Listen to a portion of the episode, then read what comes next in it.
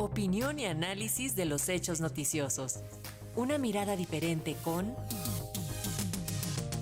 Irene Levy. Niñas y niños en México siguen prefiriendo YouTube como principal plataforma de consumo, pero inmediatamente después ya no está Netflix, sino TikTok. Asimismo, este 2022 la televisión abierta continuó siendo el principal medio de consumo audiovisual de las personas. Esta información forma parte de los resultados de la encuesta nacional de consumo de contenidos audiovisuales del Instituto Federal de Telecomunicaciones y como cada año, las conclusiones son una mina de información en cuanto al consumo de contenidos en el país y la maestra Irene Levy, con todo y nuestro cafecito de los viernes, nos va a dar a conocer más de estos resultados. ¿Cómo estás, maestra? Bienvenida.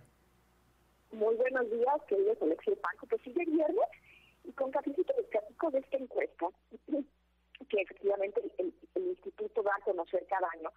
Y, lo interesante es que en este año, 2022, ya regresó a hacer entrevistas cara a cara, porque pues después de la pandemia no había podido ser esto posible.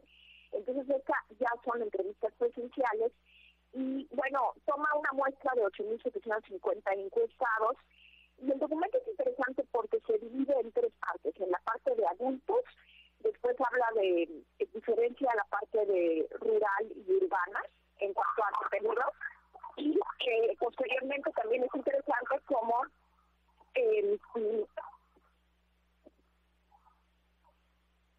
perdón, como en el caso de los niños eh, establece no nada más el tema de consumo de contenidos, eh, eh, digamos, de redes sociales y de televisión, sino también habla de videojuegos, y esto es muy interesante. Vamos a ver entonces cómo en el caso de este año la televisión abierta sigue siendo el rey o la reina de los contenidos audiovisuales con un 77% de consumo y alrededor de 2.5 horas diarias, dos horas y media al día eh, las personas, los adultos ven televisión abierta.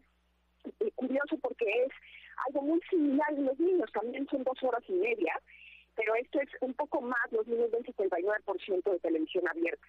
Posteriormente tenemos el consumo de Internet.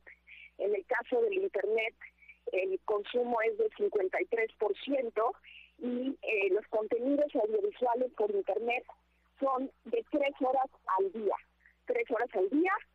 Eh, en el caso de radio, pues cada vez es menos. Esto es, la, es una lástima porque por personas, yo por lo menos eh, todo el tiempo tengo el radio prendido, eh, voy escuchando, voy cambiando según los eh, los programas y los horarios, pero pues nada más el 38% de las personas encuestadas dijeron que escuchan radio.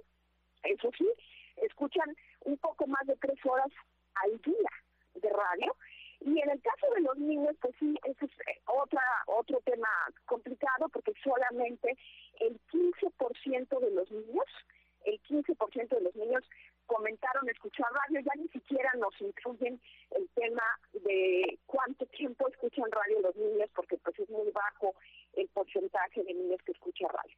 En el caso de los niños, volviendo a los niños, pues es, es más el consumo de los niños por internet, 2.6 horas al día eh, de contenidos por Internet.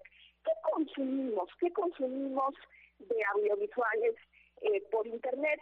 Eh, pues es interesante porque de las de todas las plataformas se consume el 73% es de YouTube, mientras que el 46% es Netflix, sigue Facebook, después TikTok y después viene Disney Plus, este canal que se puede contratar vía eh, eh, internet y después viene Prime Video. Es decir, pues Disney Plus que salió después de Prime, pues eh, ha tomado pues mucho mucho mercado en este sentido. Ahora, de las plataformas que sí requieren pago, lo que mencioné de todas las plataformas, de las que sí requieren pago, eh, el 90% utiliza Netflix, después sigue Disney con el 25%, entonces la brecha entre Netflix y la siguiente, que es Disney, es, muchísimo, ¿no? 90% Netflix y después 25% Disney Plus, lo cual vemos, bueno, que Netflix por mucho sigue siendo la plataforma eh, preferida. Después eh, tenemos eh, HBO Max y después esta YouTube Premium. Em, las de las em, redes sociales, que esto es interesante porque en algunas encuestas y en, en lugares se considera WhatsApp una red social.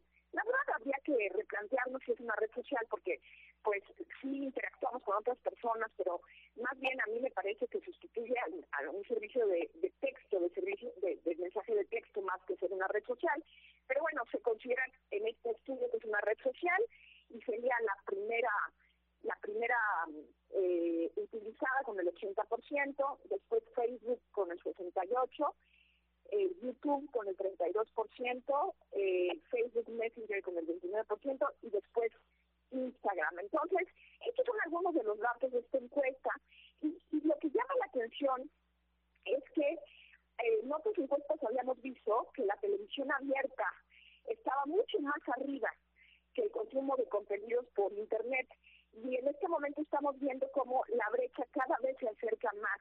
¿no? Tenemos eh, ya nada más un 20% de diferencia entre los que consumen contenidos por Internet y lo hacen también por televisión abierta y lo que sí ya le ganó es el tiempo de consumo de contenidos por Internet que es de tres horas frente al consumo de contenidos de televisión abierta que es de dos horas y media. Así vemos que poco a poco se ha estado desplazando el consumo de contenidos eh, por eh, televisión eh, y pues se sustituye por los contenidos que eh, se ven o se, se acceden por las plataformas de Internet.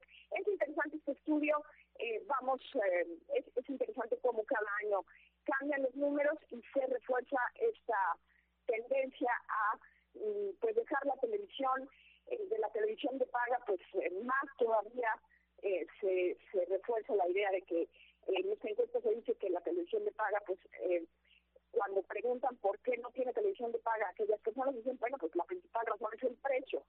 Eh, que la televisión de paga pues se ha visto sustituida por esas plataformas vía Internet.